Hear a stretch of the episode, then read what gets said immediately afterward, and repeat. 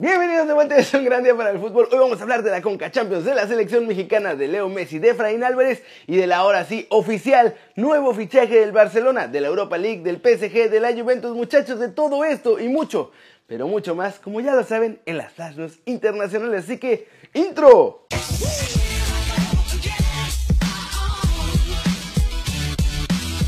Arranquemos con la nota One Fútbol del día y es el resumen de la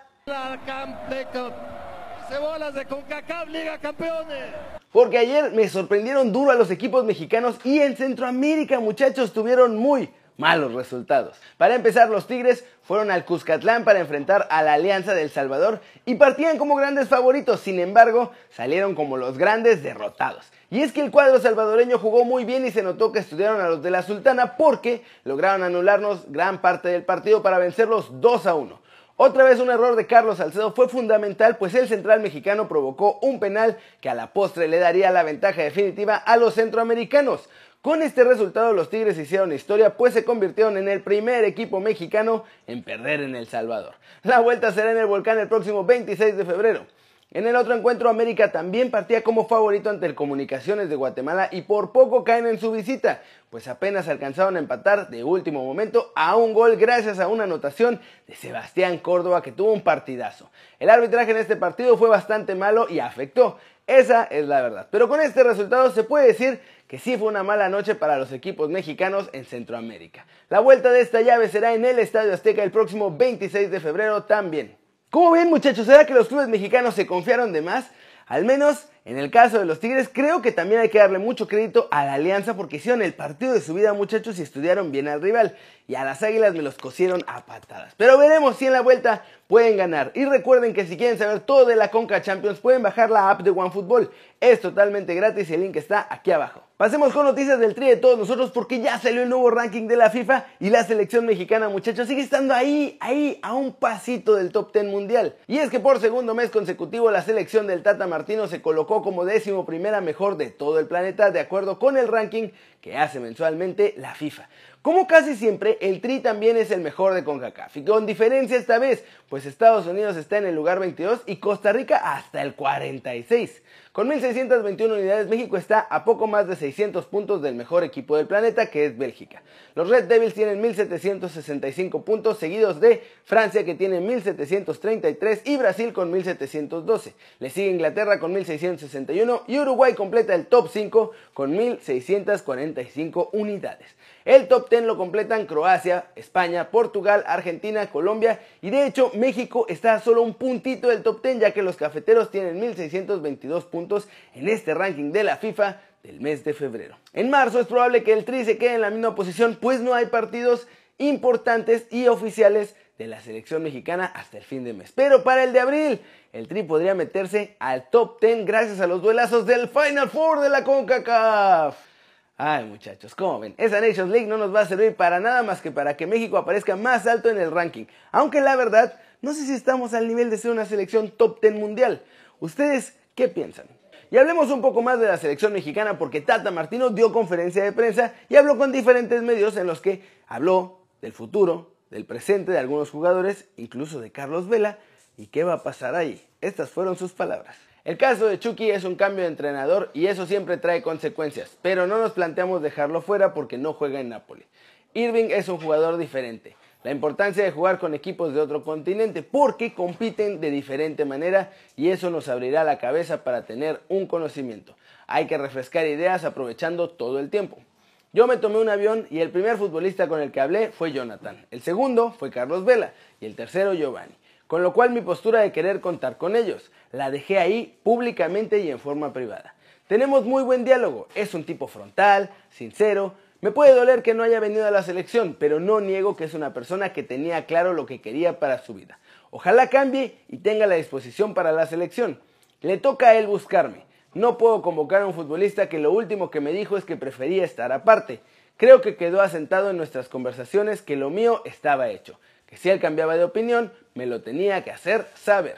Como ven muchachos, y finalmente agregó que la Liga MX sigue siendo superior a la MLS, pero que no nos descuidemos porque los vecinos del norte no tardan en alcanzarnos y hasta en darle la vuelta a la liga de todos nosotros. ¿Será que tiene razón? Y vamos con el resumen de nuestros muchachos en la Europa League, porque tuvimos representantes en tres diferentes frentes, muchachos dándolo todo por sus escuadras. Finalmente en un partido que fue más temprano que los otros dos, Edson Álvarez salió como titular con el Ajax. Infelizmente, el resultado fue negativo ya que perdieron 2 a 0 ante el Getafe, muchachos, un equipo español que la verdad está muy bien armado y con muy buen nivel de juego y supo maniatar por completo a los holandeses. Edson tuvo un partido regular, la verdad es que no fue de los mejores en la cancha, pero agregó su granito de arena y tuvo que salir de cambio al 67. En Alemania el Porto visitaba al Bayer Leverkusen y la verdad no pensaron salir con una derrota como salieron las aspirinas. Ganaron 2 a 1 muchachos. Tecatito Corona fue titular en este partido y la verdad estuvo también bien, pero no pudo apoyar a la causa de su equipo. Y aunque este resultado la verdad es malo, hay que decir que con un 1-0 en Dodragao podrían todavía calificar a la siguiente ronda. Los Wolves salieron como favoritos en el partido ante el Español de Barcelona y muchachos, se dieron un festín a lo grande. 4-0 quedó este resultado. Un hat-trick de Diogo Jota y un golecito más de Rubén Neves fueron los que sentenciaron la victoria de los ingleses. Mi Raulito Jiménez de toda la vida fue titular y muy participativo. La verdad es que tuvo un buen partido, aunque en esta ocasión infelizmente no pudo hacer un gol.